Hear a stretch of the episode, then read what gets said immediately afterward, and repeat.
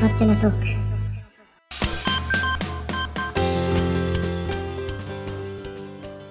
勝手なトーク編集長のしゅうです。副編集長のダフネです。はい、今日はですね、ちょっとあのゴーマニズム宣言とあとあのフラッシュの辻鉄砲が同時に出たんですね今日。はい。ね、ちょっと設定の話をしようと思って ね、スカイプで話してたらなんかちょっと盛り上がっちゃってね、あの感想でちょっと感想収録しようってことになりましたので、はい、はい急遽。はい。このゴーマニズム宣言の第123章「火の鳥ブラックジャックナウシカ」 はい。っていうところから、ははいい感想を語ってみたいと思うんですけど、はい。はい、ではダフネさんどうだったですか感想的には。はい。ねコロナ禍が始まって以降のはい、生命至上主義に対する思いっきりの皮肉を込めた内容だということは分かったんですけれども、はい、私あの手塚治虫の作品ははい、実はあまり読んだことがなくて、あーなるほどでもはい火の鳥にしても、うんうん、あのアニメで少し見たことがあるぐあらいですあしアニメなんですね。そうそう、んブラック・ジャックもあの何編かをあのつまみ食いで読んだぐらいしかないんですし、はい、なのであの手塚作品のことはもう柊さんに語っていただくとええいうはい、形がよろしいんじゃないかと。勝手なトークでいつかあの手塚治虫談義 的なやりたいなと思ってたんですけど、はいすごいなんかチャンスがっていうか、そうですねご合戦でうんの手塚治虫のことを書くっていうのは、んんんそうですねすごく今週は、あー手塚治虫を引っ張ってきたかうん、と思って、うんうん内容を読んでもすごい納得のいくものうんば、かそうりでだっすたんでね。すけどね。んまさにそのコロナとつながってる話、うんはいでしたよねそうですうんうんまずあのー話ちょっと合戦の内容の紹介からうんはいきます、はい、うん、まず手塚治虫が誤解されてるって話ですよねそうですね。うんうんうんうん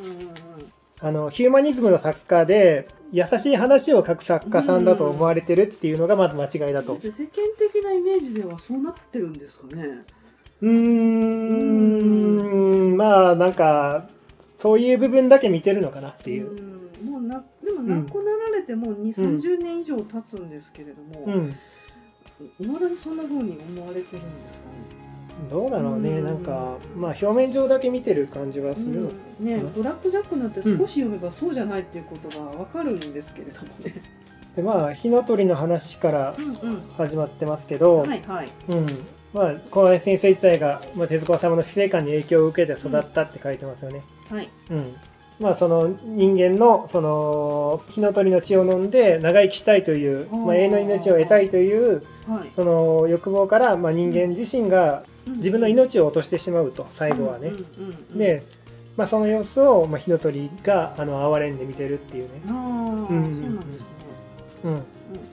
まあ、自分もね10歳ぐらいの時かな火の鳥、子供ながらにはい読んでやっぱり衝撃受けて、はい。ここら辺はちょっとあのすごく共感できる部分があるなってこの、はい、あうん、命永遠の命に関しての、あ永遠の命なるものはない、うんただ生きながらえたいと自分の命にのみ執着する行為は醜悪でしかないそうこそうのコマですねそう、まあ、火の鳥って結局生命を俯瞰してみた時にはい、命にこだわるあまりうん、自分のその命を落としてしまったりうんうん悲惨な目にあったりして、うんうんっていうその愚かさ加減っていうのをすごうんく、はいあの高い視点から見てるってうんいんうん感じなので、うあんのえっと自ら望んだわけでもないのに火の鳥に永遠の命を与えられてしまうっていう、うんそういう流れもあるんですか、この「マサト」っていうのああがの未来編の主人そ公うそうまさそうかの話になってますけど、うんそういうストーリーが多いんですかね何々編何々編っていろいろあるかと思うん、です火けどの鳥ってあのーいろんな未来編とかあうのん黎明編とかうんうんいっぱいあって、はいであのーその黎明最初は黎明編なのかな卑弥呼とかが出てくる話から、はいはい未来編のはい宇宙編かな未来編かな一番その本当にうんうん人間のその未来の果ての話に行ってはいでまた過去に戻ってまた未来に行ってっていうのを繰り返していって、はいはいまあ最終的に現代で終わるはずだったけどはいその手塚治虫が亡くなってしまったために未完になってしまってるっていう感じなんですよね。はいはいうんうん、そうそう。火の鳥に永遠の命を与えられてしまうものの、うん末路っていうのも書かれてるんですか。うん、命を与えられてしまうというか、まあ、あの、永遠の命を与えられてしまった結果、うんあの、人間の姿すら失ってしまって、まあ、このうんマサトっていうのは神様みたいになってしまうあんですよ。はいうはいはい。でマサトはその人間が、えー、と滅びていく姿も見てるし、あうんうんうんうんそうか人間がもう核戦争で滅んでしまって、うんうんうん最後マサトだけ生き残ったのかな。ああ、うんそれはもう、ず何百年も生きた生きて、うん核戦争が起こってっていう時代にまで生き延びてしまったんですか。あいやいやもうその時代でこの正人の時代で人間が確か滅んでしまうんだとごめんなさいね俺もちょっと記憶が怪しくなって るけどうんうん、でこの下の方にあるナメクジの姿がありますけあどあーはい。うんあナメクジなのんですねナメクジはあの正人が生まれ変わったわけじゃなくてはい。ナメクジ人間が滅んでそうそうナメクジが進化してあの人間みたいになってしまううん知能を持って知能を持ってしまうでそのナメクジもまた滅んでいくうんうんうんうんうん地球上にそそううそういう人間だったりナメクジだったり、うんうん人類っていうんですかね、うんその地球上に支配しているその種族ってはいいうんですか、ううんうんうんん、そういうのが入れ替わり立ち替わり、うんあの生まれては滅びていくっていうのを、うんそのうんマサトっていう神様がうんずっと眺めているそういうあのそうですね流れになっていなんかその人間の姿をこのナメクジにはちょっい、と託して、でこのナメクジもまたあの死にたくない死にたくないって言いながら死んでいくもっと長生きしたいもっと長生きしたいだからこの隣の駒のあの玉川徹と一緒 ですよ 一万全年くぐ一らい緒は全く行き一た緒いそうそうそあのううん、こんなこと言ってたんですね、うんまああ知らんかったけどね 知らなかったんですけど、いやこのコマだけ切り取ると、うん大真面目にこんなこと言ってたんだとしたら、うんいや頭おかしいだろうと思うんですけど、うんまあ、話の流れで冗談めかしてこう言ったかはわかうらんないんですけれども、うんまあねいややっぱり元からこういう考えの人なのかな、うん玉川って、ううんん、恐るべき幼稚さ。うんそうですね、はいうん、でまさにこのナメクジな感じですよね、うんうんこのこの話を読んでみたらいいと思うわ玉川徹なるもほど、うんうん多分読んだことないでしょうね。わかん ない。あのね、思うんですけど、うなんか、これだけね、あの、火の鳥とかね、素晴らしいね、漫画作品があるじゃないですか、日本にね。はいはいうんで、あの、今の、その、まあ、60も70ぐらいの世代って、手塚さんの作品をずっと読んできてるそうですね。世代ですよね。うんうんでなんでこんなに、あの、主演感が幼稚なのってすごく不思議なんですよ、ね。玉川徹って確か57まあそのぐらいまあですよね彼が呼んでるかどうかわかんないけどうんうんうんその読んでる世代が今の、まあ、ちょっと年寄りぐらいな感じだと思うんですけど、うんううんん、なんか全然その手塚治虫の漫画からそれこそ読解力がなくて読み取れてないんじゃないのっていうのはうんすごく思うところはあります自分でも、うんううんん、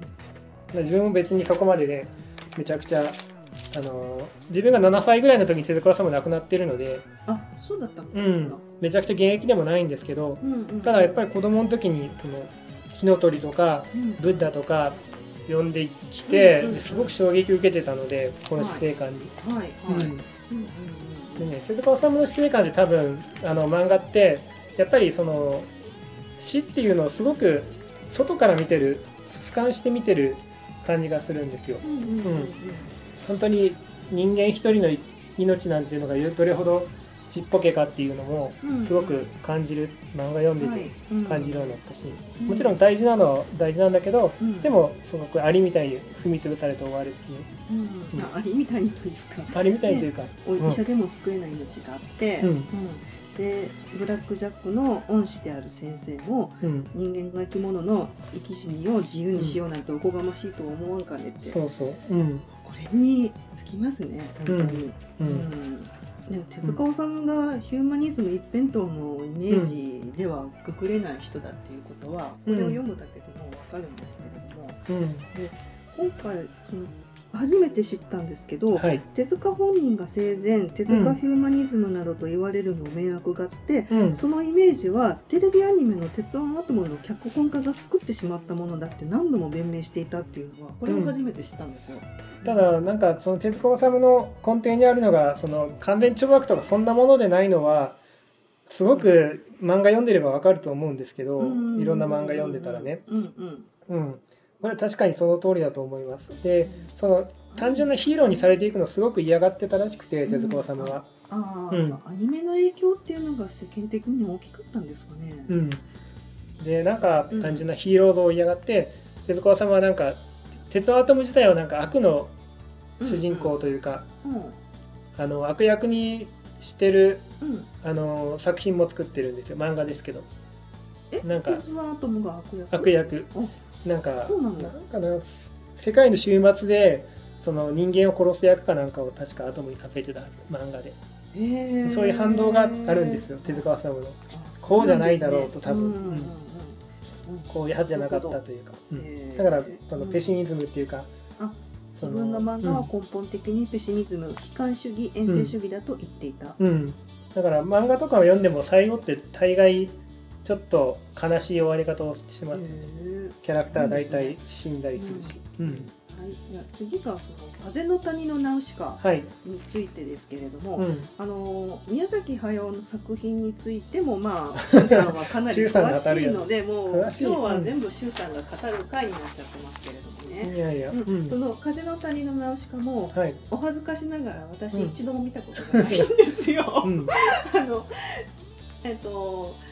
漫才のかまいたちで、うん、うんか、まいたちの漫才であのトトロ見たことないっていうあーそういうネタがあったでしょあ,、りますねれがまさにそれなんですよ。うん、俺すごいやろみたたいなね、そうトそうトロ自慢できること、を、うん俺はトトロ一回も見たことないっていうのと、うんそう私も風のなお谷の直しか一回も見たことないっていうこれ一種の自慢ですね。テレビであれだけやってるのにっていうよくこれだけスルーしてきたなそっうてよいくうこれだけその声をくぐり抜けてきたなみたいな。 なるほど、そうそうそう。だから、うんあの今回の合戦で、あの風の谷のナウシカのあらすじが書かれてあって、あこういう話だったんだっていうのを初めて知ったので、はい、うんうんうんうん、オウムっていうんですか、はい、うん、あものう巨大な虫の、はいうん、あそのオオウムっていううんのうは、ん、そのまあネタバレになっちゃいますけれども、はいあのその不快ああ、うん、腐った海と書いて不快、うんえー地上には不快という菌類の森が広がり、うん、猛毒の瘴気を発生させており人はそこではマスクをしなければ生きマスていクけない、で、はい、その不快を巨大な虫のオウムが守っている、うん、そうそうで、えーナウシカが足を踏み入れた不快の底ではマスクのいらない正常な空気が再生されていたそう、うん、不快は毒素に満ちた大地を浄化するために存在していた、あうん、ーなんか今のコロナ禍本当かぶりますねうマん、スクのいらない正常な空気の再生とか、うん、うん、不快を焼き払ってオウムを皆殺しにしようとする大国トルメキアとか、うん、うん。 そのトルメキアの軍人は玉川徹だとか確かこのうんなんか不快のせいでうん人間は石になっていくんですよね、あー、そのせ空気は正常化するんだけどうんうんうん人間はちょっと生きていけなくなってしまう、はいはい、うんへうんまあそういうのもあってかな、うんあのもう自分はちょっと記憶が曖昧になってるところありますけど、ーはいうんそうはい、うん、うんそううんうんまあオウムを敵視するし、うんあのでオウムは自然の復元力を守っているのであり、根絶したら逆に大変なことになってしまう、うんうんうんうんそこでナウシカはオウムたちと心を通わせ信頼を得て救世主となる、うんそういう物語なんですね。そうですねうんあのね、玉川徹は不快を焼き払いオウムを殺せというトルメキアの軍人そのもの、うんそれに対してウイルスと人間は共生していくしかないコロナは日本人にとってはインフルエンザ以下の優しいウイルスだよと言っているわしこそがナウシカということになるちょっとこのこの絵面白いんですけど吉林先生が なんか、うんうんうんうんあのーなんだっけこれえっ、と飛行艇のうんうなんんうんうんか捕まるやつに乗って、もう超面白かっうんた、うんうんうんうんううんん、そうですねちょっとにその人間の思い上がりみたいなところですよねあーあそのテーマにあるのが、うんまあ、そういう人間、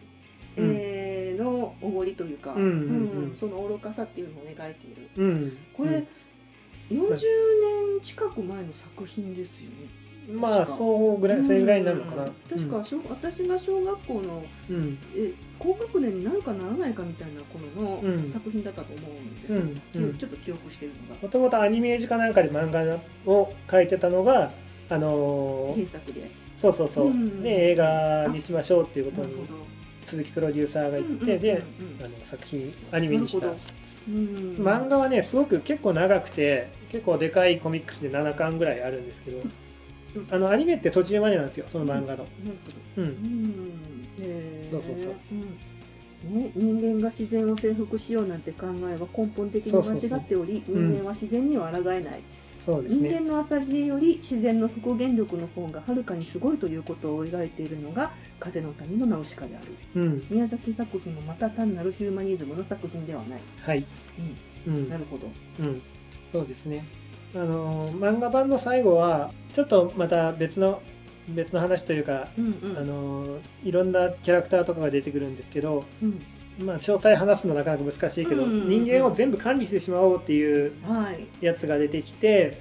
今度も人間は愚かだから全て管理しなければならないんだと。うんうんうんうんっていうのに対してナウシカが立立ち向かっていくうんっていうあー漫画はそういう最後になりますが、へーなんかある意味でその今って何でも管理しろってなってるじゃないですか、うんもう管理したら何とかなるんだと、おもうコロナでも人流でもうんなんかちょっとそこに重なるなっていうのはありますね、うんうんうんうん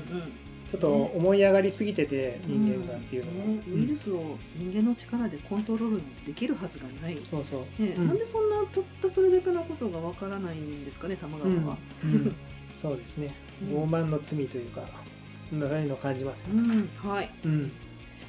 ねじゃあ「風の谷のナウシカ」をまたみ見てみたいと思いますけどそれ、うんはい、ううんんね、いつかはいつかはと言っててみいつ見るんだって話ですけれうど、んはい、うん、でもこうやって紹介されるとすごく面白いですうん面白そ読みうだと思いますたくなるうん見見たたくくななりまりますす。よはいうんはい、まあそのね人間を全ての自然を克服しようとかじゃなくて、うんはいい、うん、最後にありますけど我々はすでに頻繁にウイルスにか暴露し、うんうん感染しながら共生しているのだ、うんそうですよね、うんスマホにはウイルスだらけだよってね、 うんうん書いてるんですけどね皆さん知ってるの かな、はいあのあじゃあおまあオチというか 落ち落ち 落ちはあれだけど、はいうんうんだからうんまああの小林先生の語るあの手塚治虫論ナウシカの面白いのでうね、んはいうんはいまあ、スパー買えるなら買ってほしいですし、はいうん、コミックスに収録されたらぜひ読んでもらいたいです、はい面白かったです、うんねえうん世の中にはたくさんあの知らない漫画とかそういったものがあるんだっていうことを、が分かるというか、うんうんうん手塚作品の方も、えっともっ と読んで勉強しないといけないな。まあ、なんかなかなか勉強しようっていう意識で読むのって難しいので、はい、うんまあ、火の鳥読み始めてみたらいいと思いますよ、うんうんうんあの、はい結構多分ハマると思います、はい、う、うんわんかりました。はい、はい、ありがとうございます。うん、ありがとうございましたはい